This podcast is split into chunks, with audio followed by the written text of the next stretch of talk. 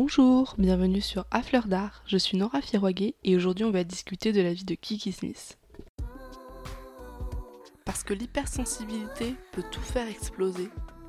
Parce que être artiste n'était pas ce qu'on leur demandait. Parle d'autre chose. Ou alors, euh, ou alors parle d'autre chose. Parce que l'art peut être politique. I'm an artist and a troublemaker. Toutes les deux semaines, une chronique sur une femme artiste qui a changé mon regard sur le monde.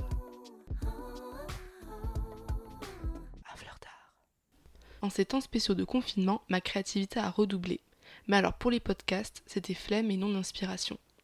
J'ai donc décidé de faire des mini-épisodes une ou deux fois par semaine sur des femmes contemporaines. Pour ce premier épisode d'A Fleur d'Art confiné, je vais vous parler de la grande Kiki Smith. J'ai découvert Kiki Smith à la Monnaie de Paris au mois de février. Son œuvre, avec un gros O majuscule, m'a tout de suite plu. Les différents médiums, matériaux, tantôt culture, tantôt peinture ou dessin, et même installation. L'art contemporain à l'état pur. Toute la symbolique, les sorcières, les contes de fées et surtout la place de la femme dans son travail m'ont tout de suite interpellée.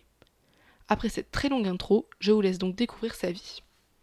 Kiki Smith est née à Nuremberg en Allemagne en 1954, dans une famille d'artistes. Sa mère étant cantatrice et son père architecte et artiste américain minimaliste. Rapidement, il déménage dans le New Jersey aux États-Unis. À 20 ans, elle intègre la Hartford Art Museum dans le Connecticut. Et deux ans plus tard, elle s'installe à New York où elle intègre un collectif d'artistes.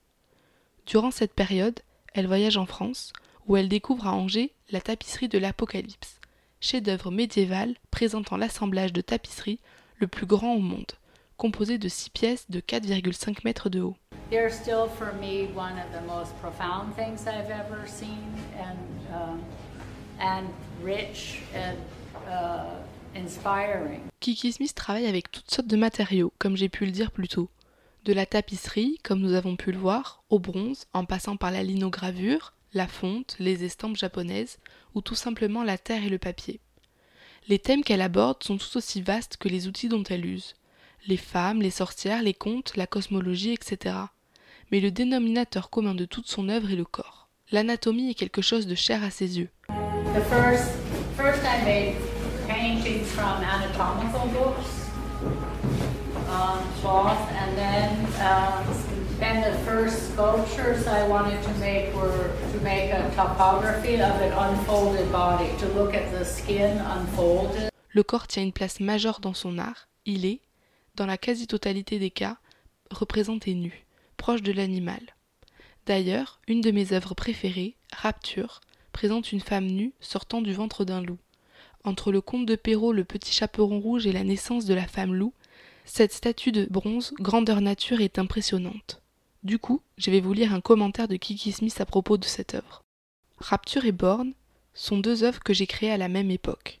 La première représente une femme naissant d'un loup et l'autre une femme naissant d'une biche. Durant ces années-là, je m'intéressais beaucoup aux travaux du sculpteur américain Paul Manship et à l'art des années 30, notamment à la sculpture art déco. Rapture s'inspire très clairement du conte du petit chaperon rouge et surtout de la fin de l'histoire, lorsque le chasseur découpe le ventre du loup et les deux femmes en ressortent. Je me disais qu'il était intéressant d'imaginer à quoi aurait pu ressembler une créature née d'un loup, à l'instar de Vénus debout sur la coquille ou la Vierge Marie avec la lune sous les pieds.